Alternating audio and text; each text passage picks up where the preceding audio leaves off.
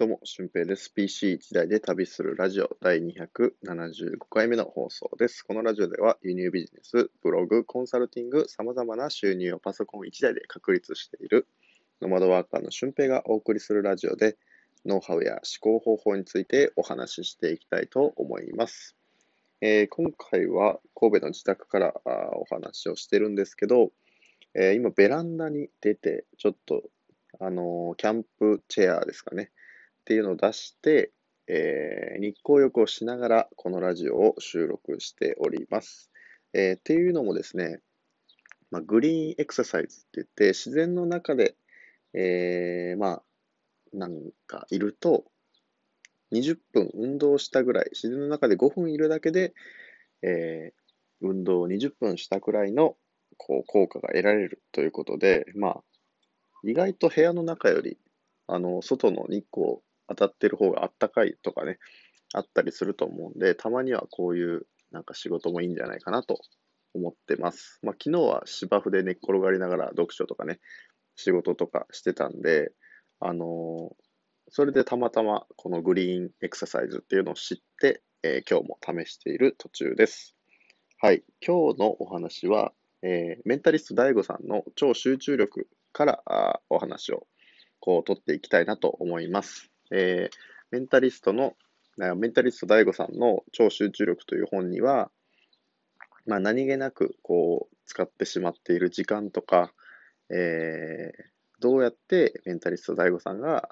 ああやって1日20冊ぐらい本読んでるみたいなんですけど、どういうふうにしたらそういう時間の使い方ができるのかっていうふうなことを書いています。だから集中力を使うことによって1年が13ヶ月に、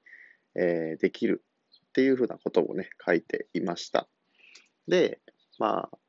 書いてたことを大雑把に言うと、まあ、机の周りには水色のものを置くと集中力が上がるとか、朝、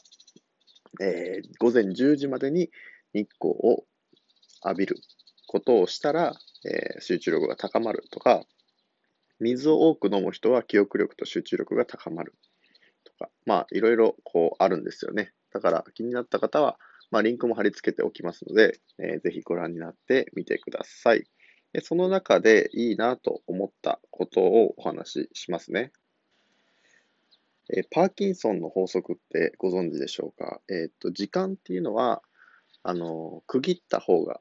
いいって言われてるんですよね。時間を区切らないと自分が使える最大の時間まで、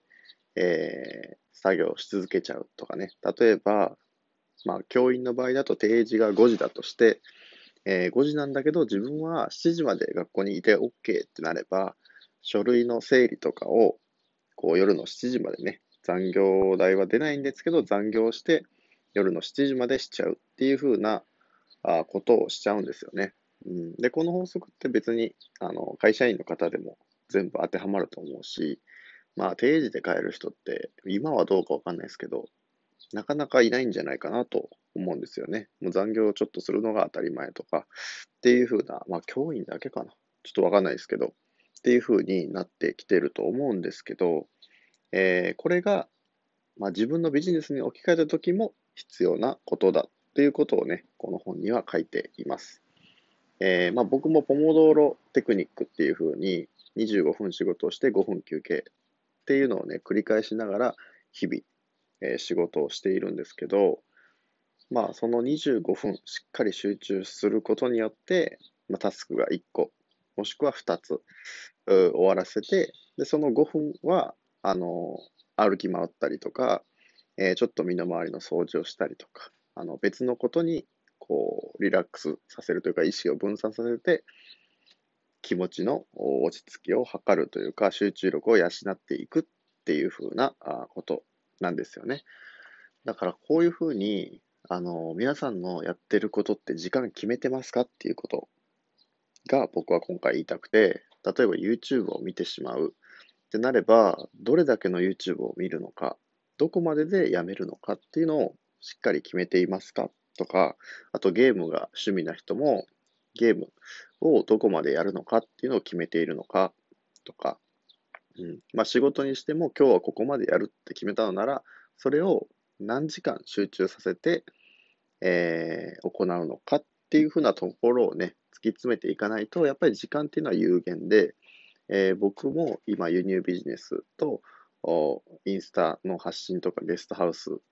のの企画をね、考えたりとかもしていますが、到底これをうまく使わないと時間っていうのは一日あっという間に過ぎてしまいます。なので、まあ、輸入ビジネスはできるだけ外注化して、えー、ほとんど、まあ、週に3時間、4時間、5時間ぐらいの時間を使って、ほぼノータッチっていうふうなことをしているし、えー、まあ、インスタに関しても自分がチェックする時間帯を決めていたり、まあ、投稿はね、その、朝散歩をするときとかに、あ、今日はこういう投稿をしようかっていうのを考えたりとか、まあ、うまくこの自分が使える時間を使っていかないと、あの、絶対時間っていうのは余ってこなくて、時間が余らないってことは、新しいことにもチャレンジできないっていう風になってくるわけですよね。だからこのパーキンソンの法則に従って、えー、しっかりと自分の時間をコントロールしてください。時間にコントロールされるんじゃなくて、自分で時間をコントロールしてほしいなと思います。うん、まあでも人間なので、その甘えたりね、することもあると思うんで、その、がっちり、こう、一週間分目標を決めるとかじゃなくて、今日はこれだけやって、えー、これができないかもしれないから、明日のこの時間を空けておこうっていうね、余白の時間も作っておくことが大事ってこの本にも書いてあったので、えー、ぜひこのパーキンソンの法則に従うんですけど、余裕はしっかり持って、えー、計画を立てていきましょう。で、集中力っていうのは、あのー、なんだろう、何に例えたらいいんかな。あの、ナルト、皆さんご存知でしょうかね、漫画の。あれってチャクラっていうエネルギーを使って忍術をね、出していくんですけども、まあそのチャクラと同じような感じで集中力ってあるんですよね。だから別のことをしたら、例えばパソコンをしてて、次、えー、まあ、スマホをいじりますってなったら、同じエネルギーを使ってるんですよね。うん。だから違うことをしたからといって、それがリセットされるかっていうと、別にそうじゃなくて、同じ大きなエネルギーを、えー、使っています。うん、で、これは、えー、うまく、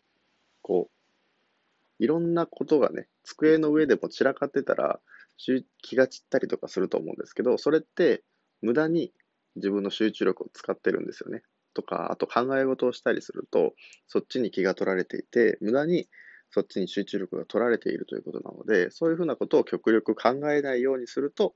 そのエネルギー、まあ、ウィルパワーって言うんですけど、そのウィルパワーの節約になったりします。で、あとは自分で、まあ、運動をしたりとか、こういうふうに朝リフレッシュするような時間を作っておくと、ウィルパワーをね、大きくすることができます。大きくするということはどういうことかっていうと、えー、集中できる回数が増えるっていうことなんですよね。うん、だからこの節約するか、ウィルパワーを大きくするかしか集中力を上げる方法はないと書いておりますので、えー、ぜひ今、なんか考えすぎてるなっていうことは逆にこう紙に書き出したりとかして考えない時間帯を作るっていうのも一つ方法かなと思います。えー、この集中が高まっていくと本当に1時間、えー、まあ、時間が長く感じると思いますので、えー、1日の貴重な時間を大切にしてみてください。はい。ということで、今回は、えー、メンタリスト DAIGO さんの超集中力についてお話をしました。はい。で、合わせて聞きたいは、えー、っと、ポモドロテクニックについてね、時間術についてお話ししている回がありますので、そちらを合わせて聞いてみてください。はい。ということで、本日の配信は以上です。また次回の配信でもお会いしましょう。ほなまた。